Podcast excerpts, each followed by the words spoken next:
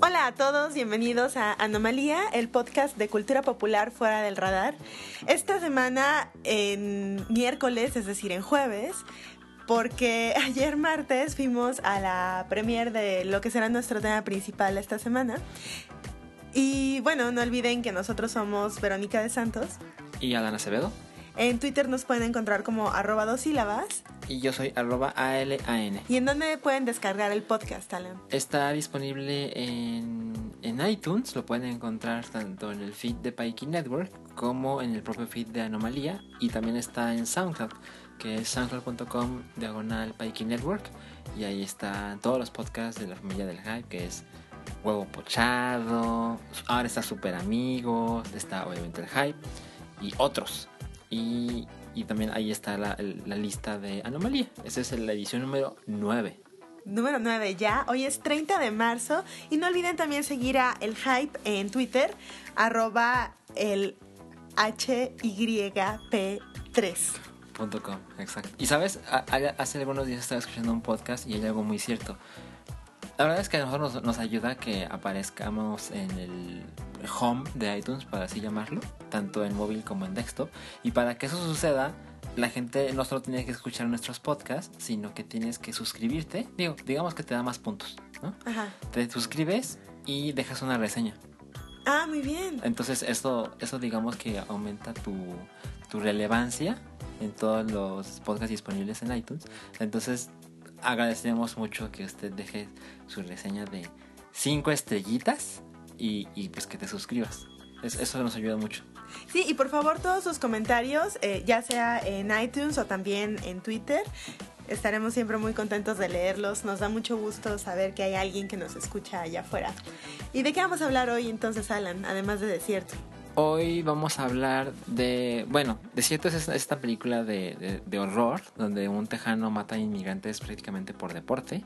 También hablaremos del el anti-álbum de The Ravenettes y mañana, 31 de marzo, fíjate, ahorita voy a decir por qué, por qué mañana. Se, se, lanza oficialmente en Norteamérica y en otros territorios no japoneses la primera aplicación para móviles de Nintendo. Mañana, mañana es el día. Mañana es un día histórico, apúntenlo en su calendario. Y seguramente es hoy. Entonces, mientras ustedes escuchan este podcast, yo que ustedes bajaban la aplicación para. Pues para hacer las cosas raras que hace Nintendo con sus juegos móviles. De una vez cuéntanos todo sobre Mi Tomo. Mira, Mi Tomo es una aplicación que salió hace algunas semanas en Japón. Y que tú ya has estado jugando, porque ya, freak. Porque ya tenía hace rato por necesidades, entre comillas, varias. Eh, hice mi cuenta para iTunes Japan. La verdad es muy bien fácil y, es una... Es, es, lo clásico. Buscas una dirección japonesa. Uh -huh. Mi dirección falsa japonesa es, así dije, pregunté en Google, ¿dónde están las oficinas de Kyoto eh, de Nintendo? Y me dijeron, ah, pues aquí, esa es la dirección, ¿no? Calle tal, número tal. Entonces es la que puse así en iTunes. Ahí vivo, ¿no? Ah. Entonces ya eso te ayuda a, a crear tu cuenta y, y, una vez que la tienes ya puedes entrar directamente a la, a la, a la tienda japonesa y mi tomo yo la bajé el primer día que estaba disponible. Que es una aplicación gratuita, ¿no? Es una aplicación gratuita y estaba eh, así estaba en primer lugar porque todo el mundo lo estaba descargando. Claro.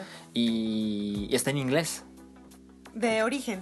Sí, o sea, tú puedes elegir ya ver no sé idiomas. Es una de las cosas que dices, bueno, si ya están en varios idiomas, porque Nintendo no, no la lanza en todo el mundo al mismo tiempo?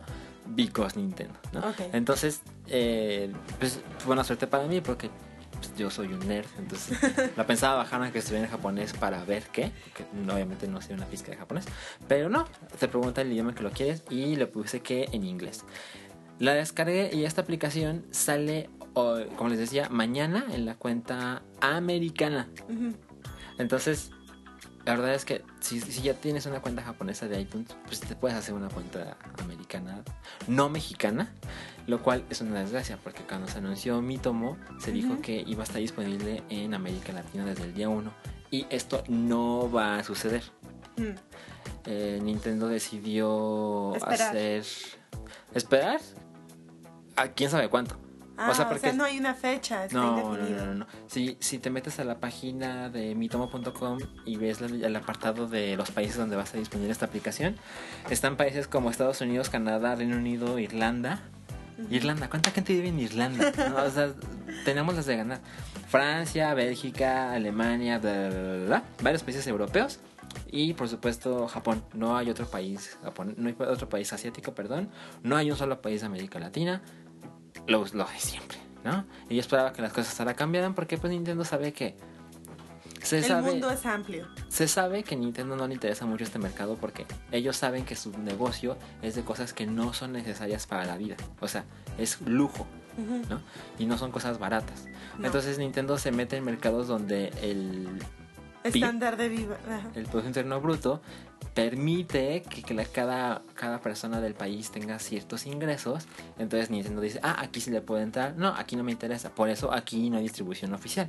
Aquí hay gente que vende los productos de Nintendo, no a través de, Nintendo. O sea, hay, hay empresas que le compran a Nintendo y se los traen a México. Queridos diputados, por favor, incrementen la economía de nuestro país. Para, para que nos lleguen nuestros Nintendos. Este. Para que nos pongan una Pokémon Store. No, no. Pokémon Center. ¿Cómo se Pokémon llama? Center. Perdón. No, eso estaría... Yo, yo ahí sí viviría, pero eh, bueno, entonces esperaba que las cosas fueran distintas porque sí, va a ser una aplicación de microtransacciones. Ajá. Eh, entonces dije, ah, pues Nintendo le puede entrar, ¿no? No, ahorita no, no se sabe para cuándo. Entonces es más fácil crearse una cuenta americana, Estadounidense. ajá, estadounidense, y, y ya bajas la aplicación y bueno. Ponen ustedes- la dirección de sus primos pochos. yo, cuando yo hice mi cuenta de Estados Unidos, yo así dije, bueno, un, un lugar clásico estadounidense. y Cupertino. no, le puse el estado de los Yankees. Así le dije, ¿dónde, ¿cuál es la dirección de esta? Esa la puse, ¿no? Copy paste, tal cual. Bueno, el punto es, em, he intentado jugar mi tomo un poco y la verdad es que no lo he podido jugar más por una razón muy sencilla. Es una aplicación que sí, de, de verdad necesitas jugarla con tus amigos. Ah, si no, si no es social, no sirve. No, eh, Nintendo en 2016, wow, por fin ya supo cómo usar las redes sociales. Wow. Entonces, esta aplicación la vinculas con Facebook, con Twitter y también lo puedes vincular con Instagram.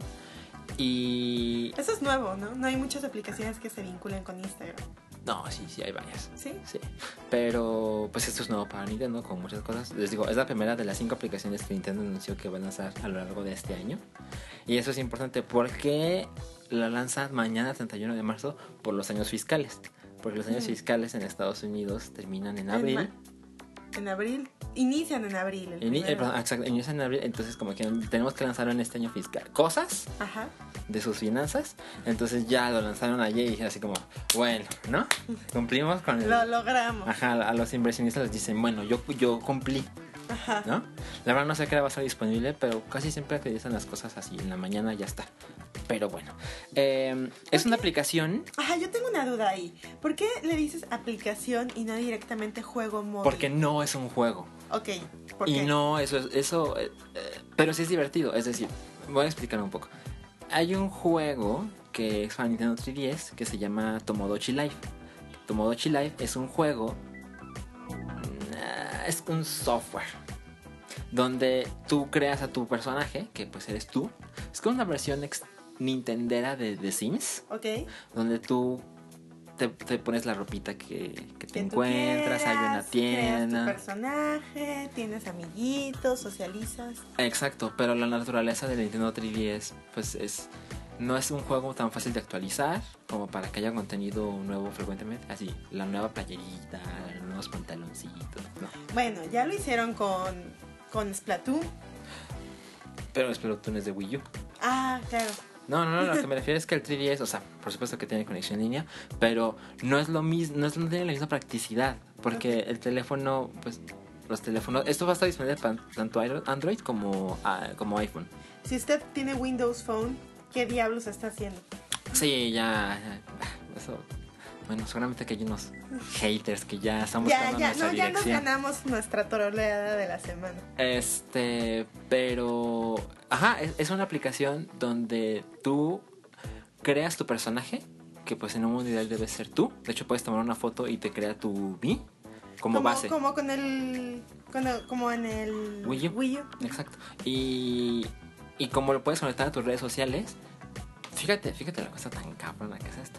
Como le pones tus redes sociales, te dice, ah, nos encontramos que uno de tus amigos también tiene mi tomo. Ujú. Tus amigos que están en Twitter o en Facebook. Entonces se agregan. Automáticamente. Eh, no recuerdo si es automáticamente o si te pregunta, pero Mm. te avisa algo. Y este y, y, y- y el, el juego, entre comillas, consiste en que te hace preguntas y tú pues puedes responder lo que se te pegue la gana y tú ves las preguntas que tus amigos te hacen preguntas y tú ves las respuestas de tus amigos y existe hay una conversación rara y, y tiene un minijuego donde hay, hay como un muñeco de ti Ujú. y lo dejas caer y según las cosas que vaya tocando en su caída entre comillas libre Ujú. lo que vaya agarrando te lo quedas es una cosa muy rara y yo dije Y que te da puntos que luego puedes intercambiar. te da por- monedas que lo puedes cambiar por ropita y cosas ahora yo sé en serio me estoy escuchando yo sé que suena bien estúpido o sea soy fan pero no soy no soy ciego ¿no? pero estoy seguro que porque solo tengo un amigo Ah, ¿en se- ¿Quién es? ¿Quién es, Es un güey. Ah, porque puedes mandar QR codes donde tú, digamos que lo puedes exportar y lo puedes poner en tus redes sociales. O sea, se crea la imagen y te pregunta, ¿lo quieres mandar a Facebook, Twitter, Instagram, etcétera? Y también puedes, tiene Line. puedes pegarlo en el metro si quieres. Sí, de hecho, ajá, es buena idea. Este, el- pero en la línea dorada nada más. Ay, pa- No, no, no. Este, em, perdón, ya me estaba sacando de mi tema. ¿Quién es el freak? Tu único amigo. No, no, no, no le digas freak. Es un honorable caballero. Porque yo puse en mi Twitter, oigan, pues ya tengo esta tontería. Este, pues alguien páseme su código. ¿no? ¿Quién, ¿Quién más tiene cuenta japonesa? Exacto. Entonces hay un güey me dijo, ah, yo ya la tengo. Y ya publiqué mi QR code y este güey me contestó. Y ya intercambiamos QR codes, lo agregué. Es como de Snapchat, así lo lee, lo escanea y ya de repente así, ¡pop! Y ya tienes un amiguito. Y dije, ay, qué chingón. Pero agradezco mucho que tenga un amiguito en, mi tomo. Pero como no somos amigos en la vida real, pues no sé qué onda con él, ¿no? O sea, la verdad es que sus respuestas y sus preguntas, perdón, pero pues no me interesan mucho. Perdón, ya sé que es muy grosero de mi parte, pero, pero si, si lo haces con tus amigos, pues se crea un vínculo mucho más grande, mucho más poderoso. Entonces sí, necesitas jugarlo con tus amigos, pero cuando lo empecé a jugar un poco, dije, esto es, esto es como de WarioWare, que es ¿Ah, una sí? serie de juegos de Nintendo que están, que son obviamente con Wario. el- Sí, recuerdo el que a Wario se le ocurre convertirse en programador de videojuegos. y Eh, eh, tú lo sí. que juegas son los mini videojuegos que Ajá. supuestamente programa. que es, es una gran serie. Yo adoro WarioWare Inc., que sería para Game Boy Advance. Es un maravillosísimo juego. Y cuando lo vi, dije, estoy casi seguro de que lo hizo el mismo güey. Y el mismo güey es, eso nadie me lo preguntó, pero yo creo que es el, el diseñador de juegos más talentoso de Nintendo, que se llama Yoshio Sakamoto. Que ese güey es el creador de Metroid. Y es el creador de la serie de WarioWare.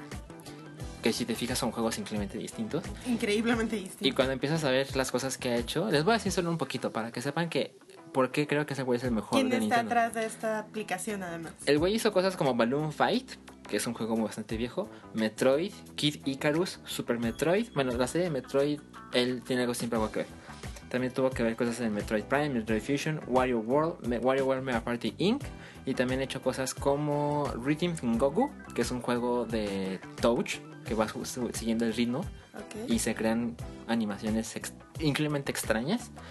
Y él también es el juego, el güey de Rhythm Heaven y Rhythm Heaven Fever, Game and Wario y WarioWare Do It Yourself. Y también es el creador de, mi- de Tomodachi Life. Entonces, la verdad es que Tomodachi Life lo llevaron a que- móviles. Suena que va a ser una cosa muy como única, lo cual es una gran virtud. Sí, definitivamente no se parece a nada.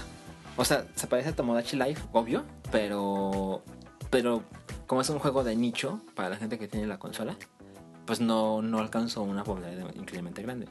Pero ahora creo que Nintendo vio el potencial de, ah, podemos hacer esto en móviles donde hay miles de millones de dispositivos. Donde a la gente sí le gusta perder su tiempo. Ajá, y perder su tiempo con sus amigos.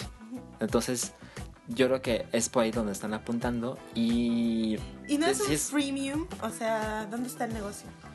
La verdad, hasta ahora no sé dónde está el negocio. O sea, porque sí sé que, que vas a poder comprar accesorios y demás para tus personajes. Pero te digo, como no lo he jugado tanto porque sin amigos no tiene mucho chiste, la verdad es que nunca encontré el punto de dónde gastar mi dinero. Lo cual, bueno, pues tampoco me voy a quejar. No es así como que yo sería, no, ya les quiero dar mi dinero, ¿cómo le hago? No, pues la verdad es que tampoco sea así. Ahora, lo que tengo la duda, que es una cosa que nada más importa a mí seguramente, es si tengo que borrar la cuenta y bajar la versión americana.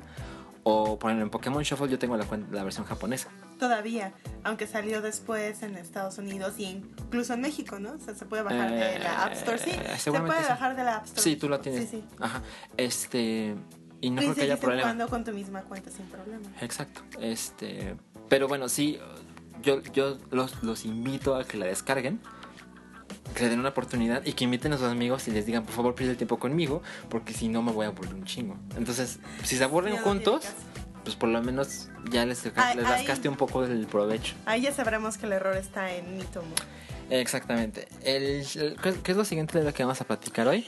The Ravionettes, el anti-álbum que están sacando esta banda de rock indie eh, que mezcla sonidos como, como de shoegaze, como, como melodías y sobre todo eh, acordes y coros como de los 50 60 Como del rock de los 50 60 con distorsiones electrónicas súper duras y letras de lo más oscuras, ¿no?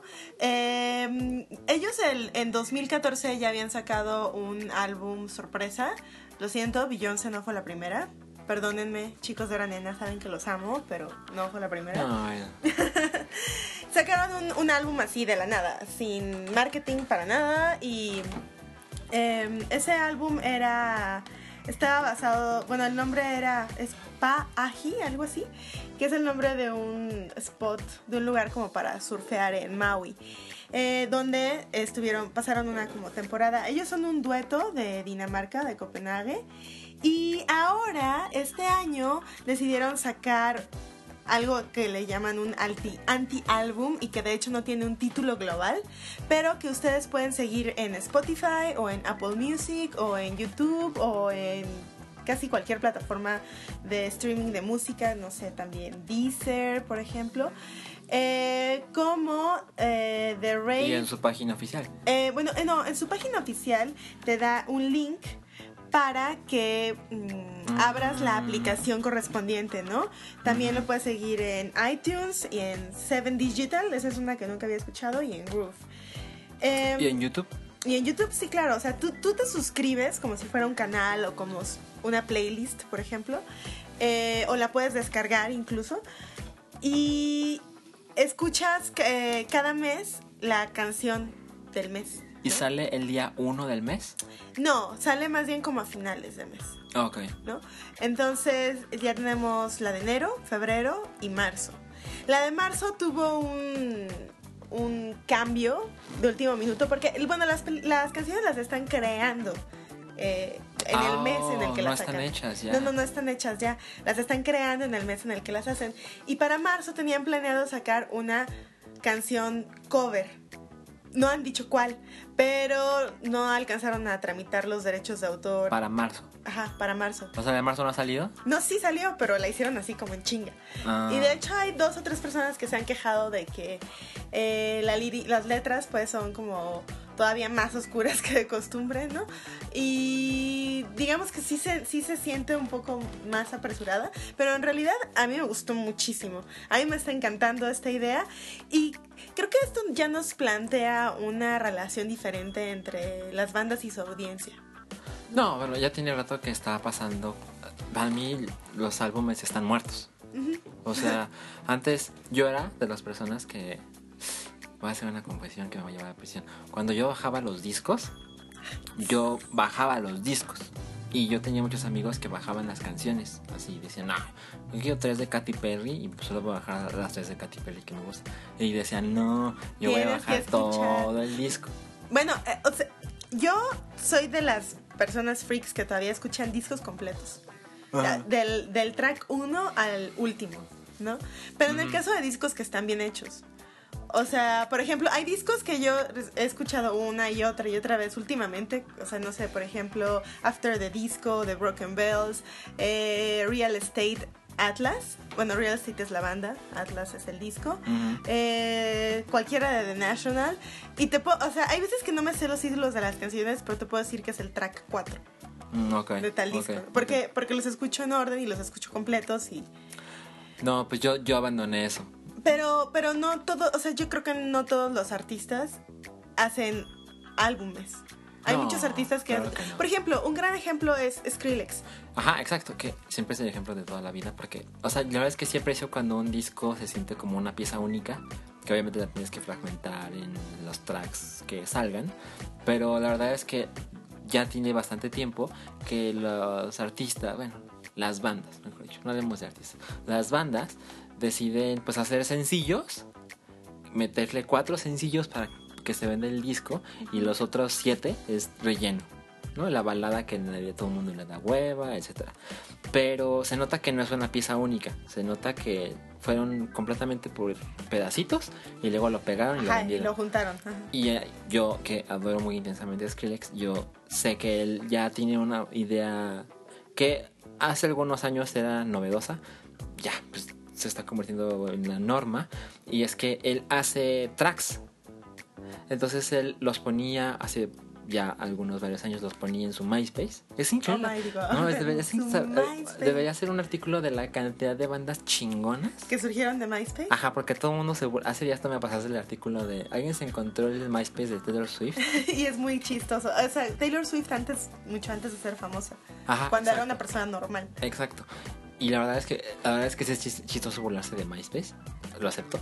Pero no mames la, las bandas chingoncísimas que salieron de MySpace. La, la verdad es que sí fue la primera red social eh, exitosa. Porque yo creo. Ah, no sé si fue la primera, pero sí fue la primera que yo usé. O sea... Bueno, sí, voy a, voy a hablar desde mi experiencia. Ajá, exacto, exacto.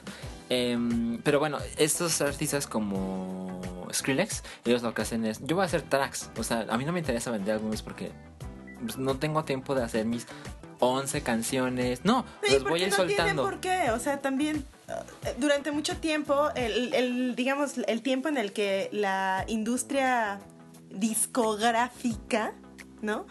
Eh, se. Su, su modelo de mercado estaba como materializado en la forma disco, en el objeto disco, ¿no? Entonces, por eso existían o existen todavía, ¿no? Los discos de oro, los discos de platino, etcétera, porque esa era esa era la mercancía y esa era su medida de éxito, ¿no? Y esa era la medida con la cual podían eh, hacer sus prospecciones de, de finanzas, no sé, cuánto dinero iban a ganar o perder, etcétera. Mm. Y ahora definitivamente el dinero no fluye así en, ese, en el mercado de la música. No. Ya no se puede hablar de un mercado discográfico, es el mercado de la música y es muy distinto. Pero bueno, The Ravionettes eh, van a estar sacando una canción cada, cada mes. Probablemente la de abril sea el cover o no, quién sabe. Pero síganlo como The Rave Song of the... No, The Rave Sound of the Month. Así lo pueden encontrar en, en Spotify. Si no, les vamos a poner el link en nuestro post. Sí, también- yo creo que más fácil es meterse en la página de Ravenets porque ahí ya me asomé tu pantalla y ve que te metes a la página oficial de la banda Sí, y te y- ofrece las opciones de dónde streamear. Sí, y ahí tiene todas las canciones que han salido hasta ahora de este proyecto de anti-álbum. ¿Y cuál es nuestro Me, siguiente me- tema? me parece increíblemente chingón.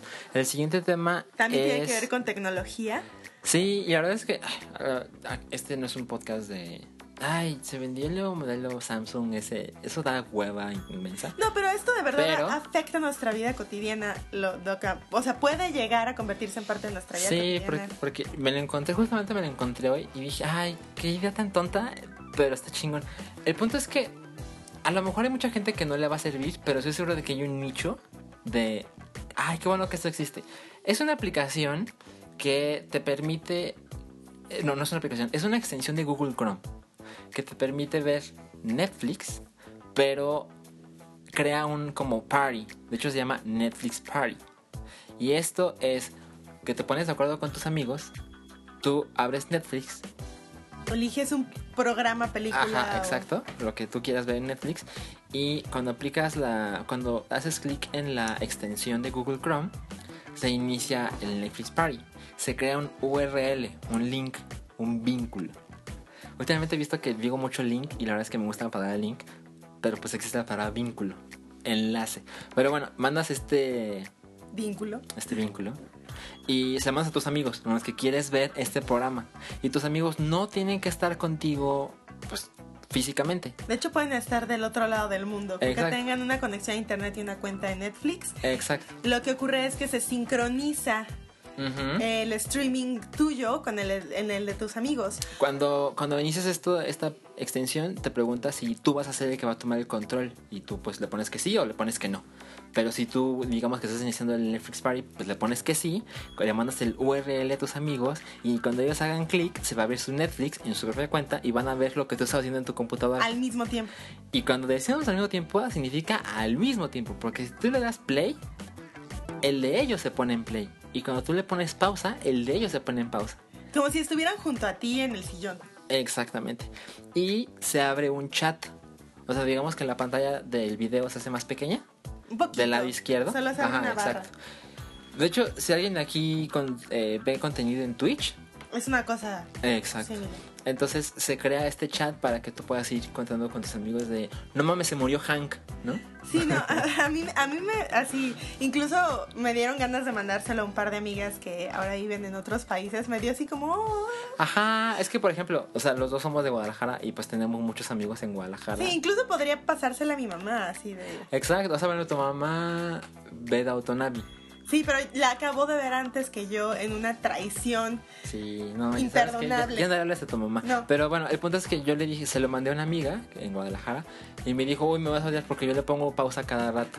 Y dije, no, bueno, ok, con ella no lo voy a ver. No, no, no funciona. Pero, y la verdad es que es una cosa tonta, no lo voy a usar mucho, pero amo que exista. Sí, bueno, yo tengo una amiga muy querida, Caro, te mando un saludo, eh, con la que nos pusimos de acuerdo para ver los Oscars en vivo. Que bueno, hacer una transmisión en vivo, ¿no? Y estábamos en WhatsApp comentando cada cosa que ocurría. Ajá. Entonces, esto es como mucho mejor porque en lugar de ser una ceremonia al año, puedo decirle que veamos cualquier cosa. Claro, por ejemplo, eh, Gabri ya contaba esa historia, pero él conoció a su hoy esposa cuando ella estaba en París. Y me decía constantemente que veían películas en- Juntos, por. Skype, donde él, creo que él lo ponía en la tele y ella lo ponía en su lap y hablaban por Skype. Entonces, una vez me dijo que vieron Fight Club y dijo que de repente algo se desfasó porque el DVD de Fight Club dura más o menos, no me acuerdo. Y de repente uno ya estaba viendo la escena de Where is My Man y el otro no, ya no, no llegaba a ese punto. Total, ahí se perdió el vínculo y algo salió mal. Pero esta clase de cosas entra en esta clase de situaciones que son muy particulares. Pero no sé si tu novia se fue a un diplomado a, a Milán, pues dices, ay, pues es, es viernes, vamos a ver algo juntos, ¿no? Ajá. Además, esto va a evitar las infidelidades de series. Mamá, te mando un saludo. Pues más o menos, más o menos, porque siempre hay gente culera. Pero a ver, les vamos a poner el link para, para esta extensión, que les repito, es únicamente para Google Chrome. Pero si ustedes no usan Google Chrome, qué chingados están haciendo con su vida. Pero Seguro tienen Windows Phone también. Ajá, se llama. Ay, sí, seguro, exactamente.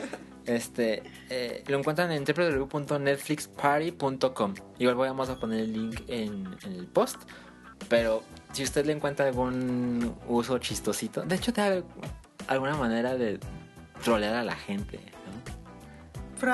Pero sé. bueno, ya, ya pensaremos en Lo eso. que, me estoy, lo que me estoy imaginando es que pronto van a sacar la de Pornhub o algo así. ¡Wow! Idea Será millonaria. No, es- vamos a editar esto porque nadie se puede quedar nuestros millones. Bueno, tus millones. Es- Oye, antes de pasar al tema principal, Ah, el notición Pokémon. Notición Pokémon ha No, podemos dejar el notición Pokémon de lado. Nos lo reclaman. Tus seguidores lo reclaman. Notición Pokémon ha vuelto y es que. De nuevo, es, bueno, así tiene más sentido. Ya inició la beta de Pokémon Go. Únicamente en Japón. Otra aplicación, juego, ¿cómo le dirías? No, ese sí es juego. Ese sí es, sí es juego.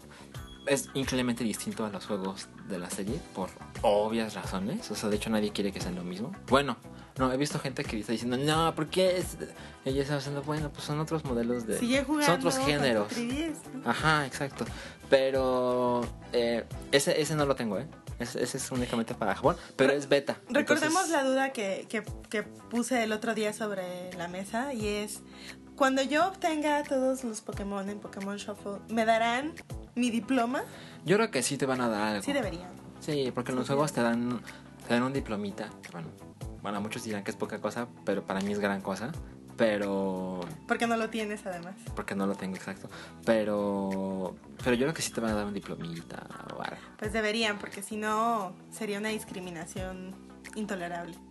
Sí, y, y por ejemplo, ju- justo que mencionas de Pokémon Shuffle, em, ahorita en Pokémon Shuffle hay alrededor de 500 monstruos que se han, se han liberado en un momento u otro. Porque ya ves que hay- están los de main, que siempre están disponibles para su captura, y hay otros que son especiales, que son más difíciles de capturar, pero están los special, que esos sí son de evento, que está disponible hoy, o una semana, o dos semanas, ¿no? Y se acabó. Ajá, exacto. Pero digamos que entre todas esas categorías se han liberado como 500 monstruos, que son un chingo. Pero todavía faltan más de 200. Más que salgan de Pokémon Sun and Moon, ¿no? Entonces, eh, ju- por, por a dónde voy? Y es que eh, ya hubo gente, lo que le llaman los data miners, que tienen la beta de Pokémon Go en Japón, que están hurgando en la aplicación, en el archivo de la aplicación, para ver qué archivos hay dentro de esta aplicación, para saber qué pueden encontrar, cómo va a ser el juego en el futuro, etc. Y se Y también encontraron... para, para saber si hay alguna premier de la franquicia que nos haya salido en otros juegos. Porque, por ejemplo, en Pokémon Shuffle recientemente apareció un Pokémon que todavía no se puede atrapar. O sea, que se puede atrapar en Pokémon Shuffle, pero no se puede atrapar todavía en los juegos de 3DS. Exactamente, que es Sigarde, que es, bueno, hay formas de Sigarde. Sigarde está en Pokémon X y Y y lo puedes transferir a horas, pero en algunas hay cosas raras. Sigarde tiene distintas formas según su nivel de poder. Está el 10%, 50% y 100%. El 10% es un perrito, el 100% es el 50% es el que está en XY y el 100% es como Voltron, como Optimus Prime. Em, y, y ahorita puedes capturar en evento a Sigarde 10%. Eh, Que no se ha podido capturar en los juegos de 3DS. no, Se ha podido capturar el- la forma 50%, pero, pero no no el el 10 10%. ni el 100%. Y, y lo que encontraban esos tipos, estos nerds en Pokémon Go. en la beta, es... A lo mejor puede ser po- poca cosa, pero me parece que es una buena idea. Descubrieron por conjeturas y por el peso de la aplicación y esto y aquello, que el juego va a empezar con los 151 originales. O sea, la Ah. primera generación. Nostalgia. Red, Blue, Green, Yellow. ¿No? Todo lo que pasó después, Gold, y bla, bla, esos no van a estar de, de entrada, lo cual me parece muy bien, porque por mucho la primera generación es la más memorable. Entrañable. Sí, o sea, hay mucha gente que nunca ha jugado Pokémon ni nada, pero saben quién es, quién es el Pikachu y quién es el Bulbasaur, ¿no? Entonces me parece un gran inicio. Y también se encontraron algunas otras cosas. Por ejemplo, se han encontrado 232 movimientos, 7 naturalezas de los personajes, Ajá. todos los tipos, eh, incluyendo Fairy Fairy. y Acero y Dark. O sea, que no Fairy es de la... XY y Acero y Dark estaban hasta Gold, bueno, desde Gold y Silver. Hay 52 ítems para personalizar a tu, a tu entrenador. Y ya se descubrió que algunas de las cosas que van a vender en las microtransacciones son pokebolas, medicina, comida y paquetes de gemas. Me imagino que los paquetes de gemas son como Pokémon Shuffle de Que te dan monedas con los cuales puedes comprar los ítems. Exactamente, exactamente. Entonces, esto comprueba ciertas cosas. Comprueba entre comillas, porque esto hay que tomarlo con cierta pues, cierto porcentaje de duda. Pero hay mucha gente que dijo, ¿es verdad que van a vender las pokebolas? Lo cual Resultó cierto. es medio maquiavélico. Porque si te enfrentas, si, si te enfrentas a un... no a sé Mew. si te encuentras un Mew, no me cuántas pokebolas te vas a gastar. O sea, tú y yo jugamos Pokémon Shuffle y sabes que las pokebolas son caras. Muy. Te cuestan 3.500 monedas. Pero bueno, hay maneras de contarle monitas lentamente. Pero también te cobran las pokebolas en el juego original, ¿no? Pero bueno, o sea, es dinero, es dinero dentro. de- Exacto, es la gigantesca diferencia. Ahora, seguramente Pokémon Go va a tener un modo de conseguir monedas con lo cual vas a Freemium. poder comprar. Exacto. El exacto. modelo freemium. Ajá. eh, seguramente va a ser. Freemium va a ser, seguro. Pay to win, que es, digamos, el siguiente paso. Que, ah, quieres ganar, pues le vas a tener que gastar. Seguramente va a haber eventos así. O sea, no, no me sorprendería que Mew, la primera- perdón, Mewtwo, es más, los dos, la primera vez que aparezcan, va a ser como no, no. O le gastas. O le gastas O o, nada. o exacto. Y luego se van a hacer más fáciles conforme vaya aumentando el repertorio. Pero bueno, la, not- la nota hoy es, ya se encontraron ciertos, ciertos datos y parece que van a empezar con la primera generación. La verdad, yo no sé qué tanto le voy a entrar a Pokémon Go porque amo la idea, pero va a ser... Ay, no sé, es que... Pero tienes un trabajo. Tengo un trabajo, no tengo bocas que alimentar, pero sí tengo, tengo que alimentar mi boca, ¿no? Y, y pues ya le, le pongo mucho tiempo a, a otros juegos de Pokémon, como pues, la vida no alcanza. Pero seguro lo voy a bajar y me voy a comprar mi tontería esa. Me voy a ver, me, me voy a ver guapísimo en el Metrobús con mi tontería esa para que me diga, hay un güey como tú. Ya, ya te vi A 30 brincando metros. por la ventana porque en ese preciso spot Sí. hay un sí, Pokémon seguro. Shiny. Pero, y aún no hay una fecha de salida para, para la aplicación, o sea, su fecha oficial, menos su fecha oficial de salida en nuestro continente. Pero bueno, ya nos enteraremos y pues no me sorprendería que suceda durante este año. ¿eh? Digo, el, el- el- el año va empezando. Bueno, mañana, mañana es abril. Está Mañana cabrón. inicia el segundo cuarto. Pues mira, el primer cuarto del año tampoco he hecho cosas maravillosas. ¿eh? Pero bueno, esos son los, los, los- los, entre comillas, pequeños temas. Ya nos llevamos medio podcast. Ahora sí, Y ahora sí viene el tema, el tema principalísimo. el tejano que mata inmigrantes por deporte. Sí, O mejor conocido como la nueva de Gael García. la nueva del Gael. O mejor conocida entre los círculos de snobs como la nueva de Jonás Cuarón, quien, recordemos, ya es un ganador del premio Oscar. Sí, sí, sí, claro. Em, Jonás Cuarón, para quienes no lo sepan, es el hijo de Alfonso Cuarón. Exactamente. Em, El orgullo de México. eh, Alfonso, Alfonso, no, no, Sí, no sí, sí, Jonás. sí, sí, No, no, no. Este, A ver, empezamos, empezamos por la sinopsis. ¿de qué, ¿De qué se trata? Desierto. Desierto, así se llama la película, es una película escrita y dirigida por Jonas Cuarón, que es acerca de... Es una historia increíblemente sencilla, dura 90 minutos. ¿En serio? Yo Sí. sentí más largo. No, es una película de 90 minutos acerca de un grupo de indocumentados mexicanos Que quieren tratando- cruzar hacia los Estados Unidos. Es una historia que pasa todos los días, muchas veces al día.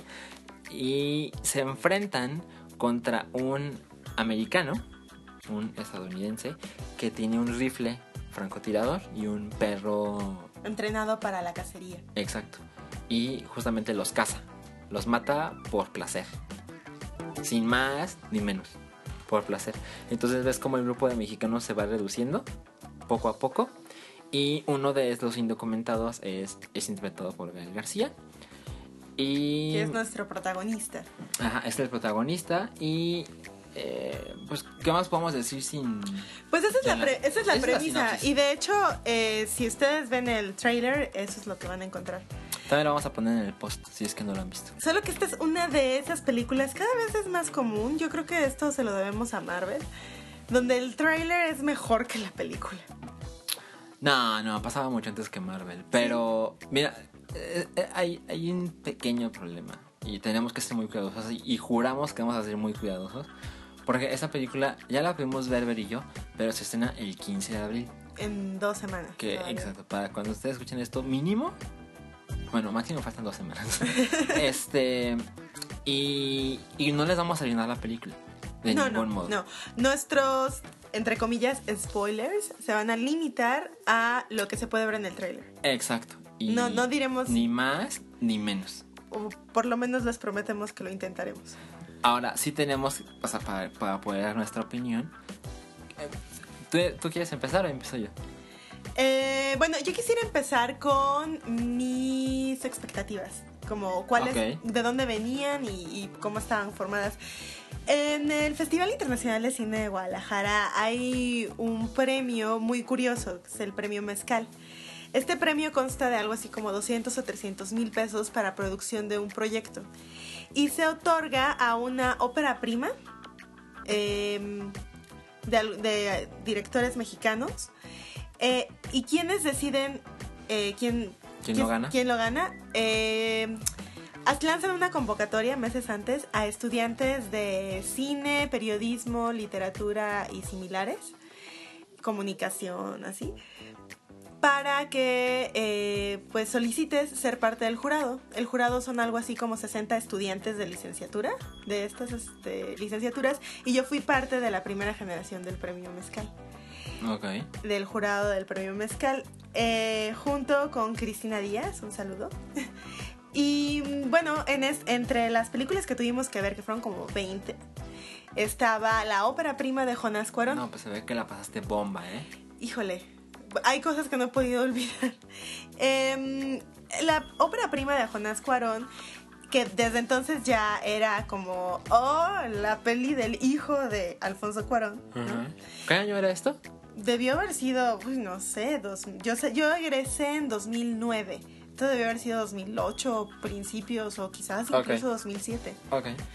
Em, y esta película se llama Año Uña. A muchos los impresionó y fue la, la segunda. La ganadora fue Párpados Azules.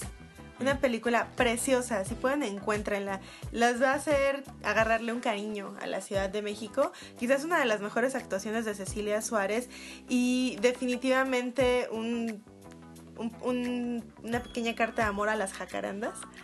Em, pero Año Uña era como la gran contendiente, era como el, el gran segundo lugar. Y yo no voté por Año Uña, aunque lo pensé, porque es una... O sea, la premisa es una copia de Sans Soleil. Sans Soleil es una película muy breve, diríamos un mediometraje, de Chris Marker. Este no solo cineasta, en general como un artista em, multimedia, ¿no? Que en los años 60 eh, escribió, eh, produjo, etcétera, Sans Soleil. Es una, digamos, la película, ¿no? Aunque él incluso eh, la denomina y cuando la estás viendo en los primeros cuadros dice que es una fotonovela, ¿no? Esta hi- historia es en la cual está basada 12 monos. Ujú. ¿no? Entonces, eh, yo de hecho no he visto 12 monos, en realidad. Pero yo vi Sans Soleil. Sí, sí, sí. Eh, Sans Soleil es una serie de fotografías, ¿no? Es decir, las películas son eso, ¿no? Son, son movies, son eh, moving pictures, son, son fotografías animadas. Sí, o son 24 cuadros por imágenes, segundo. Ajá, animadas, ¿no? La cosa es que si las pasas muy rápido, parece que se mueven. En este caso lo que hacen es que las pasan muy lentos, como, como si fuera un carrusel de Kodak. Y más, o sea, aparte de que lo pasa más lento, no hay 24 cuadros por segundo, hay muchos menos. Muchísimos menos. Sí, sí. O sea, una foto puede durar 5 segundos en, en la pantalla, Pero tiene audio. pero tiene audio. En el caso de Sans Soleil es un recuento en primera pers- persona de... Bueno, si ustedes ya han visto 12 monos, no les voy a arruinar gran cosa, ¿no? Pero es un viajero en el tiempo, ¿no? Que viene a prevenirnos de algo. Y en, es, en el camino se encuentra con una mujer y tiene un enamoramiento, ¿no? Bueno, Año Uña es el recorrido a lo largo de, de- o sea, igualmente en fotografías de una este, estudiante, digamos, como de licenciatura, ¿no? Una chica veinteañera, en sus early 20s, que viene a la Ciudad de México a aprender español. Ella es extranjera. Ella es extranjera y viene en uno de esos intercambios en los que te quedas como en una familia Ujú. para como Integrarte. integrarte a la cultura, etcétera, ¿no? Sí. Y en esa familia hay un niño adolescente que se enamora perdidamente de ella, ¿no? Y empieza como a descubrir sus deseos, etcétera. Eh, todo de, de una manera platónica, ¿no? Y podemos escuchar los monólogos interior interiores, ¿no? Así como el discurrir de conciencia de ella y de él, ¿no? Entonces, aunque en realidad queda, queda linda, ¿no? Es, es muy poco original. Y creo que es un grave problema que no, em, no confiesa sus fuentes con Jonas Cuarón. Y creo que algo similar pasa con, con Desierto en cierta medida. Sí, porque estaba viendo el taller de Año Uña en IMDB, que además el título es hiper pretencioso. Ah, el, título tiene que ver con que al inicio, cuando llega la chica, este, el adolescente sale a jugar fútbol y se le entierra una uña y no se la trata y se le infecta y se la tienen que extirpar toda y le tarda como un año en crecerle otra vez la uña del dedo gordo. No, pues gran razón para titular así Super poético. ópera prima. Pero estaba viendo la, el trailer, que es de esos trailers que tiene quotes de crítica. Y... Una película inspiradora. Ajá, y hay en la parte que, no recuerdo, y no es importante, de qué crítico dice que esta película va a inspirar a decenas de futuras películas. Y pues como justo lo acabas de decir. Claro, si no conoces a Chris Marker. y bueno, siendo justos, pues sí, sí va a inspirar a otras películas, pero no es lo más justo es darle su crédito al que inspiró a Jonas Una gran corrección, no, no estaba hablando de San Soleil, es la GT, la película de Chris Marker, eh, en la cual eh, es una como fotonovela y en la cual está basada 12 monos, es la GT, que se, podría se puede traducir algo así como el hangar este, y, pero estaba pensando en San Soleil y no lo quiten de sus cabezas porque tiene que ver con una de las recomendaciones que les haré al final. Mm, ok. Y... Em, pues sí, te das cuenta que pues es un formato que impresiona. Pero, pero pues sí, como dices, no es lo, no es lo cosa más justa. Por sobre todo si mencionas que Jonas Cuadran no hizo referencia. Ah, no, pues, ¿se acuerdan? Yo vi esta madre. Y dije, ah, voy a tomar este formato y... No, y, él es, eh, o sea, yo estuve en la premiación, él eh, estaba por ahí, ¿no? Y no recuerdo, o sea, no recuerdo que haya tenido una actitud muy como... Humilde. Al respecto, no. Ok, entonces, tú ya, ya habías pasado por estos años, entonces, ¿qué esperabas de decir? Eh, mira, yo esperaba o sea, yo lo que veo con Jonás Cuarón es una gran postura de privilegio y no lo culpo por utilizarla, ¿no? Evidentemente, gracias a su papá, él tiene todos los contactos del mundo en la industria hollywoodense, ¿no? Entonces yo esperaba como un buen presupuesto, esperaba un discurso hollywoodense, o sea, no, no esperaba como una película mexicana o una película indie, ¿no? Yo esperaba como que le entrara de lleno al, discurso de, la gran industria, ¿no? Ajá. Este, pero también esperaba grandes cosas de la premisa. La premisa sí es muy, muy buena. A, mí me parece que... Es una premisa, es, tonto, pero es fresco. o sea, sí. pasa mucho, pero no se ve en el cine. Eh, el, el, cine de horrores y en general también en la literatura, el género del horror es de los Em, es un género conservador en esencia, porque ¿quién es Cultulu? Cultulu es el otro, Cultulu es el inmigrante, Cultulu es el alien tal cual, ¿no? ¿Y quién es el alien de Alien? Es, el otro desconocido, ¿no? Entonces, es, el horror generalmente está narrado desde el punto de vista de quienes tienen ya una postura de poder y se sienten amenazados por eh, otros, es decir, por individuos que son diferentes, por culturas diversas, etc.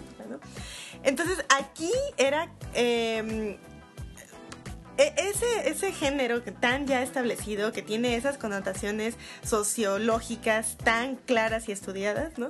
Llevarlo a algo que todos sabemos que ocurre, ¿no? Y que Trump es otro gran ejemplo de ello y que les puedes recomendar una extensión de Chrome también al respecto, ¿no?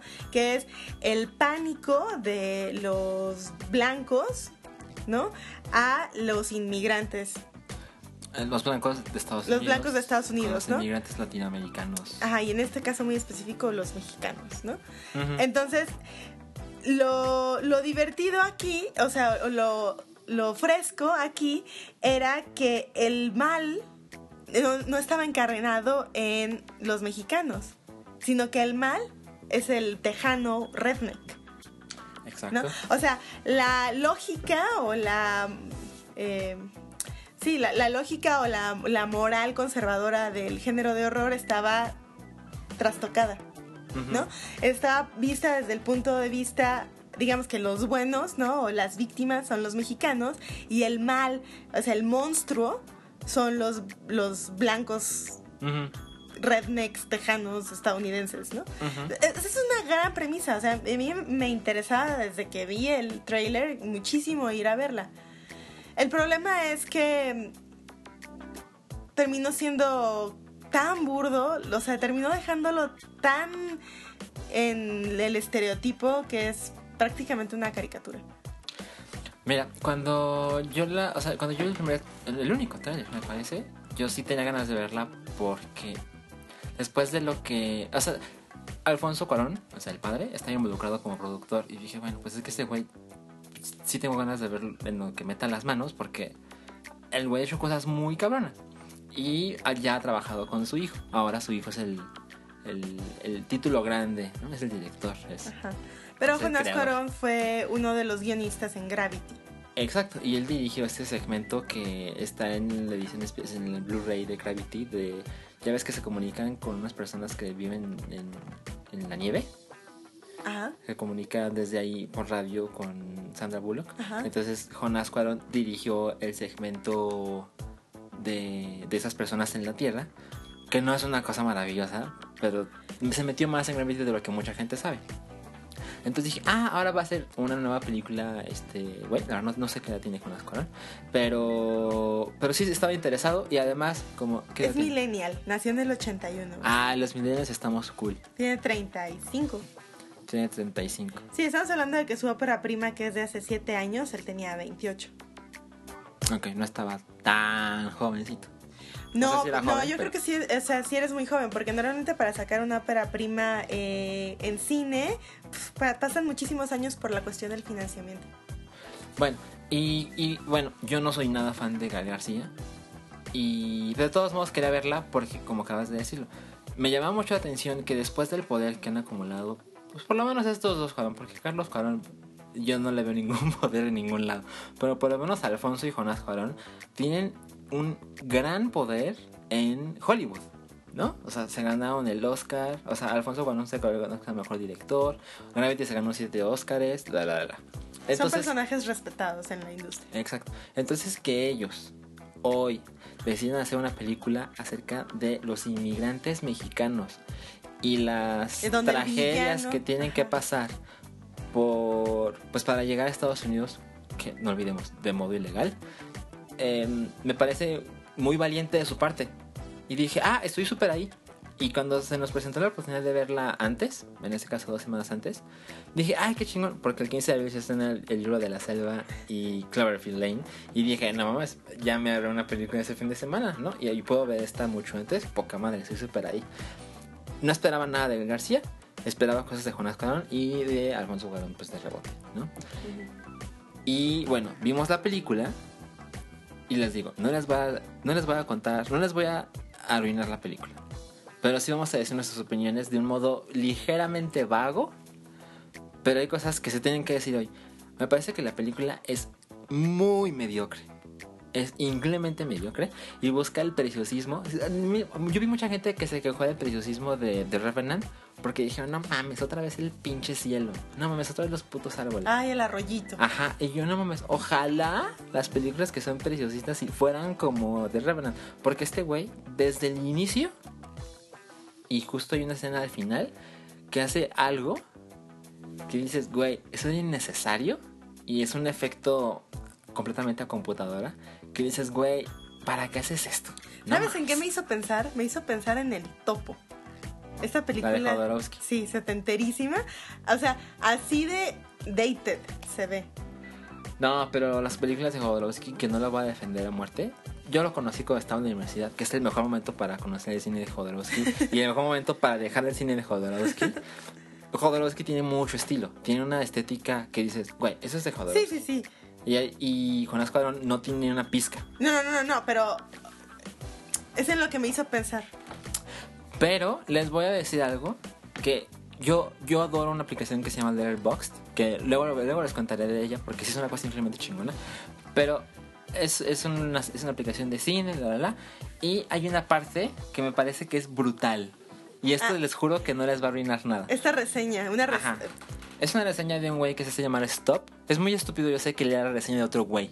¿Por qué este güey no tiene su podcast? No lo sé. A lo mejor sí lo tiene. Pero yo le voy a leer la reseña a este güey, que me parece que es perfecta. Es una síntesis Se increíble. las voy a leer en español, porque está en inglés. Dice, la película es muy sutil. El asesino racista psicópata redneck toma una fumada intensa de su cigarrillo y justo después mata 10 mexicanos. Y dice, y cuando dice, dice, dice, no lo piensa. dice y aparece en el trailer. Bienvenidos a la tierra de los libres.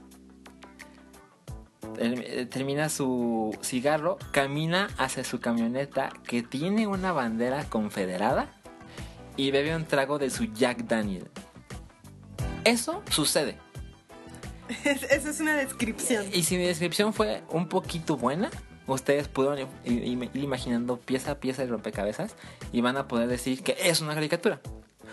En, en esta película, los buenos son buenísimos. Y lo dije con che, buenísimos. ¿no? no hay una pizca de maldad. Y los malos, bueno, el malo es malísimo.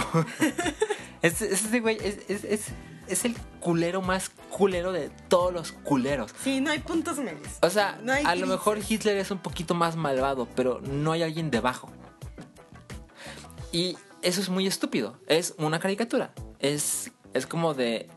eh, además, es en el desierto. Es, ¿Tú crees que en la agenda política y como están las cosas ahora con Trump probablemente siendo un candidato eh, muy serio y, y con grandes probabilidades de llegar a la Casa Blanca, ¿tú crees que esto ayuda en algo no, no, no al ayuda. tema? O sea, ¿tú crees que para la audiencia estadounidense esto los haga reflexionar, los ponga un poquito a ver desde la perspectiva de los mexicanos? eh, No, porque como está todo tan caricaturizado, como los, los, los buenos, las víctimas, son buenísimas y no hay un pecado en sus vidas, y como el malo es malísimo y no hay una sola explicación de su maldad, entonces mucha gente lo va a tomar como, ah, esto no es real.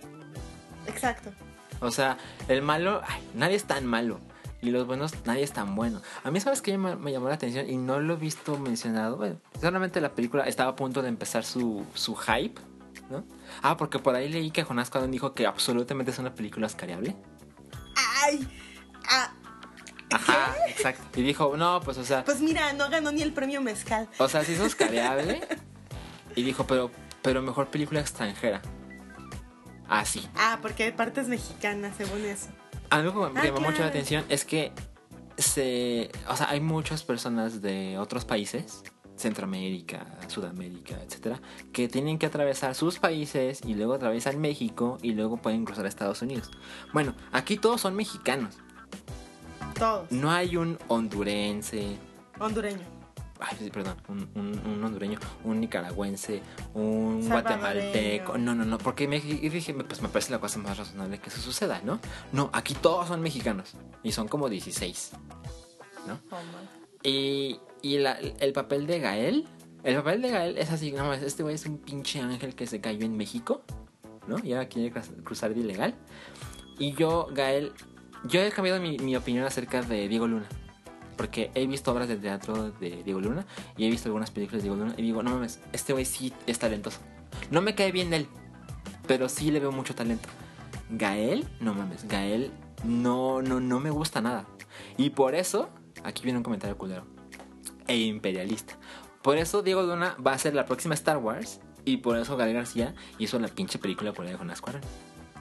Ouch. Porque Gael García sí es un güey que siempre se le ve como el no, no, no, México, estamos súper cabrones en México. Pero ¿sabes qué es muy triste? Que si esta película llega a representar a México entre las películas extranjeras, no, qué tristeza, porque Jonás habla el lenguaje de Hollywood. Esto no es eh, un lenguaje de la cinematografía nacional. Mira, preferiría que güeros. Así. No, pero bueno, ya pasó su oportunidad. Sí, bueno, ¿no? pero a lo que me refiero es que incluso en esta película que a mí no me gustó nada, creo que tiene una voz más auténtica, Sí, más claro. nacional. O sea, creo que habla más de la experiencia mexicana. Esta, esta película es. O sea, agarró un tema como pudo haber agarrado cualquier otro y le aplicó una receta de guion. Sí, y, y la verdad es que se llama la atención que sea una cosa tan floja. Porque los defectos son obvios. O sea, no le tienes que rascar para decir, ay, pero ¿te acuerdas? Eso estuvo mal. No, o sea, lo Y- ves y, y en ese momento sabes que hay muchas cosas malas. Claro, y ni siquiera, es decir, hay otras películas que son muy básicas, ¿no? Películas clásicos de horror como Texas Chainsaw Massacre, ¿no? Donde es el mal contra la gente común, ¿no? Y el mal está en el desierto también, en ese caso, ¿no? Pero ahí, ah, como gran parte del encanto es que se ahonda en el gore. Sí, se claro. muestra. La sangre y la carne están ahí en la pantalla ante tus ojos. Que bueno, la verdad es que en la masacre de Texas no hay gore. Bueno, para mí sí es mucho gore. Sí, parece, pero es una película que no muestra sangre. No, pero en su época, Sí, para, exacto. para su época fue absolutamente transgresora. Y en este caso siempre hay un cactus casualmente, justo eh, tapando, ¿no? La zona de la herida mortal, ¿no? Y siempre hay el movimiento de cámara que no te permite ver. Hay, hay cosas súper obvias, ¿no? Como de. Están en, el, en pleno desierto, ¿no? Todos ya se quitaron este, tres capas de ropa, etcétera. Y hay un personaje que casualmente trae una chamarrota, ¿no? Y, lo- y así a los dos minutos es como. ah, No, pero eso, eso termina siendo lo de menos. O sea, tiene, tiene otros defectos tan grandes que esas cositas de continuidad y demás terminan siendo menos. Es otra cosa.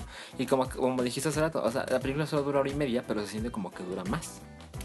Y eso se ve que le van a dar una, una gran promoción porque Cinepolis lo distribuye. Por lo menos en México. Y seguramente donde hay, donde hay Cinepolis, que es en varios países. como la India. Cinepolis es, es la- es la cuarta cadena de cine más grande del mundo. Entonces ellos tienen los derechos de distribución, seguramente donde tienen cines, van a Ahí va a distribuir estar. ellos. Ajá. Aunque sea en una sala. Exacto. Este, yo creo que es una película bien culera. Yo siempre tengo la idea de no, siempre recomiendo que la gente vea las películas. O sea, si yo si yo veo una película y digo, es la peor película de todos los tiempos, cero estrellas, o sea, Transformers 4, por ejemplo, yo no le voy a decir a la gente, no la veas. No, no, no la veas. Y mira que Transformers 4 es una gran mierda. Yo le pondría cero estrellas y dura tres horas. Siempre espero que la gente se haga un criterio a través de su propia experiencia. Pero sí sé que lo más justo es decirle a las personas que es una cosa culera y no pasa nada si no la ven. Pero yo sí pienso que si la ven, por lo menos se van a dar cuenta de cómo funciona el mundo. O sea, la- cómo funciona el mundo en general, ¿no? Y cómo funciona la cinematografía mexicana y cómo funciona el privilegio. Porque Jonás Cuarón tiene ese Oscar por su papá. Perdónenme. Pero eh, sí, este, este, o sea, en esta película él es guionista. Y el guion es probablemente de lo, es lo peor de la película. Sí. Entonces, yo no me creo que una persona que haya escrito este guion tenga el talento para ser merecedor de un guion, de un Oscar por guion. O sea, no, does Sí, not no, compute. No, no, no suena, no no suena que es lógico. el güey que escribió de ciertos el güey que escribió Gravity. Que a mucha gente no le gusta Gravity, pero está muy bien ejecutada. Porque bueno, también hay que ser justos. El guion de Gravity no es así como, no mames, qué cabrón, pero está muy bien ejecutado. Pero, pero y tiene otras manos. Exacto. Otra- mu- otras manos le metieron. Y se nota que ahora quieren contar otra clase de historia, pero de todos modos hay veces que el talento se nota. O sea, no mames, yo soy la clase de persona que cuando vio American Beauty y se ve la, la, la bolsa flotando, dije, no mames, eso es poesía. Y a lo mejor es una tontería, pero se nota cuando hay manos detrás de la cosa más tonta que está frente a la cámara, pero percibes una idea. Y en Desierto yo no encontré nada de eso. No, definitivamente no. Y, o sea, o sea, también él tiene todo el derecho de usar el apellido de su papá y lo que sea, pero como que un gran ejemplo de alguien como de su edad, con un papá con una sombra mucho más grande, ¿no? Aunque es en otro campo, digamos, es eh, Duncan Jones. Sí. que- Duncan Jones, que cuando yo vi Moon, yo no sabía que era el hijo de David Bowie. Y Moon para mí sigue siendo una de mis películas favoritas. O sea, no tengo una lista así como muy clara, pero yo recuerdo claramente Moon. y para hablar de Año Uña, ahorita, por ejemplo, tuve que ir a ver el trailer otra vez porque ya ni me acordaba bien de qué trataba. ¿no? Me, acordaba de como mi opinión. Sí, sí, sí. O sea, en el punto, Duncan Jones decidió. Bueno, es un nombre real. Ajá. Pero él no se quiso anunciar como el hijo de David Bowie. Y luego, pues la gente se enteró. Y, y pues está triste, pero hay mucha gente que dice, ah, ¿ya, ya ves quién le dije la de Warcraft? El hijo del David Bowie. pues bueno, las cosas salen de control, pero todo el mundo sabe que él decidió alejarse un poco de su padre y no depender de eso para que la gente viera sus que productos. quizás sí obtuvo algunas ayudas y quizás es muy probable. lo puso en cierta posición, ¿no? Pero yo este sí veo, y, y no lo culpo, o sea, aparte él puede hacer lo que quiera, es un nombre real, ¿no? Pero yo sí veo en Jonás Cuarón como eh, un colgarse del nombre y del trabajo y la reputación de Alfonso Cuarón que, que aquí están los resultados, ¿no? Ustedes vean de cierto y juzguen por ustedes mismos. Sí, sí, sí, claro. Yo, yo no lo recomiendo, pero hay algunas cosas que tú nos quieras recomendar que, que van a estar en, en, cartelera, ¿no? Sí, esta semana siguen en cartelera ambulante y siguen en cartelera la muestra internacional de la Cineteca Nacional. Pero hay un par de cosas que no quisiera dejar pasar. Una es, eh, tiene que ver con mi cruce de cables eh, en cuanto a la filmografía de Chris Marker. Y es eh, Cooked, el documental de Netflix, un documental de cuatro episodios, bueno, mejor dicho, una serie documental de cuatro episodios, que es un ensayo cinematográfico. Em, no, no sé si Sans Soleil inaugura el, como la forma del ensayo cinematográfico, pero sin duda es uno de los grandes hitos. Es un, una especie de... Pues sí, eso es una, una hilación de ideas respecto a un viaje que hace por Asia Chris Marker y y termina siendo un ensayo libre, ¿no? O sea, mucho más parecido a, al ensayo literario que a la narrativa cinematográfica de ningún tipo.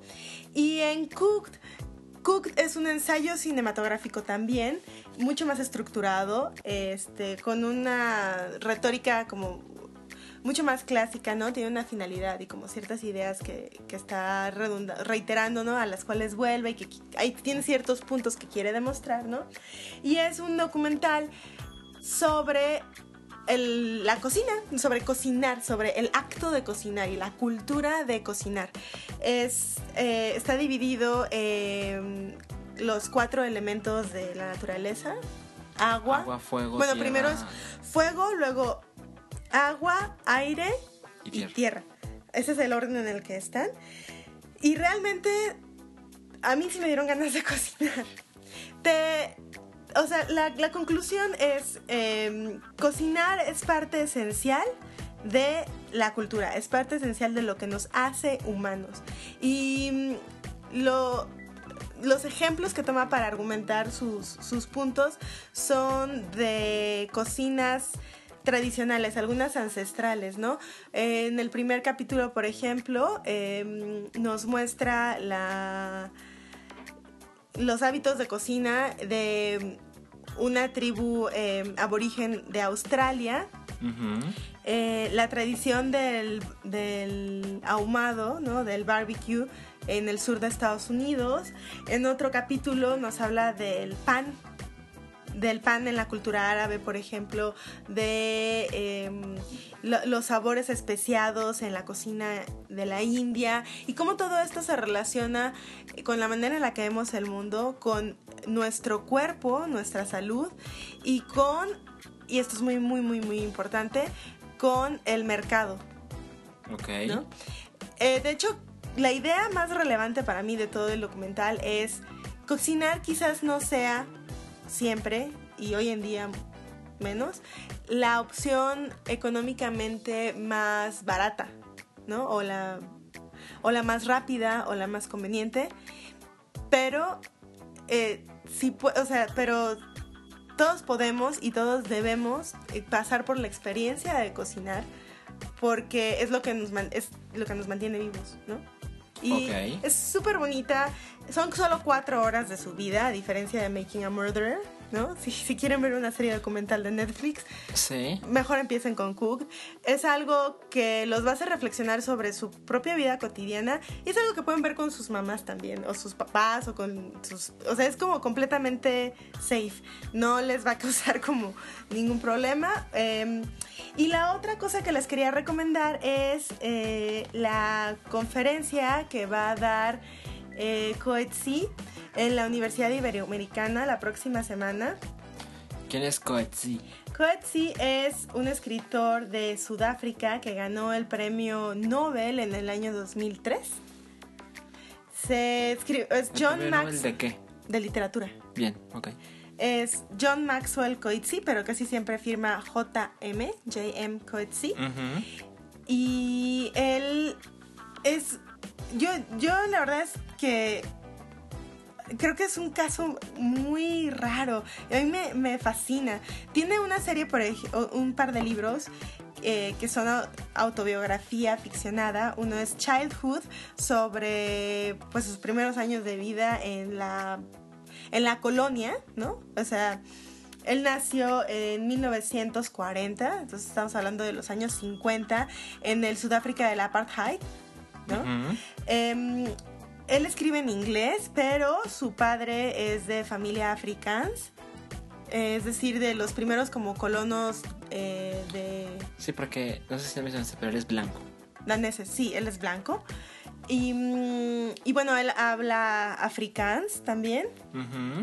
Y eh, él es un tipo sumamente inteligente y la primera parte de su vida la dedicó a... Él era ingeniero en computación en los 60. O sea, en, los años 60. Él obtuvo su doctorado en el 60 y, fin, 64 más o menos. Y, Un nerdazo. Oh, sí, sí, sí. Y en Youth, por ejemplo, habla de su experiencia al migrar primero a Reino Unido y después a Estados Unidos para estudiar sus posgrados en ciencias computacionales. Además en los 60, ¿no? Y, mm, y bueno, va a estar en la Universidad Iberoamericana el próximo miércoles. Ahorita les doy los datos El miércoles precisos. es... eh, En una semana. El martes, perdón, el martes 5 de abril Ajá. a las 12 del día le van a entregar un doctorado honoris causa por su contribución excepcional en el campo de la filosofía y como parte del coloquio Filosofía y Crítica Social en la obra de John Maxwell Coetzee, él va a dar una conferencia. Yo voy a hacer el viaje a Mordor para eso. ¿Así vas ahí? ¿A Sí, qué hora sí, es? sí. Es a las 12 del día. Ok. Em, bueno, a las 12 del día es la entrega del doctorado honoris causa y su conferencia va a ser, denme un segundito. No, sí, la conferencia magistral es a las 12 del día, es sobre la censura, así se titula. Pero es el miércoles 6 de abril, ¿no? Martes 5 de abril. Pero aquí dice miércoles 6 de abril. Ah, ok, ok. Es que está confuso porque el póster está muy mal diseñado. Sí, perdón. El martes 5 de abril es el otorgamiento al doctorado honoris causa y el miércoles es su conferencia. Ambos eventos son a las 12 del día. Yo voy a ir a la conferencia. El doctorado honoris causa me tiene un poco sin cuidado. Sí, pues es la gente nada más va a aplaudirle, ¿no? ¿Eso, eso qué?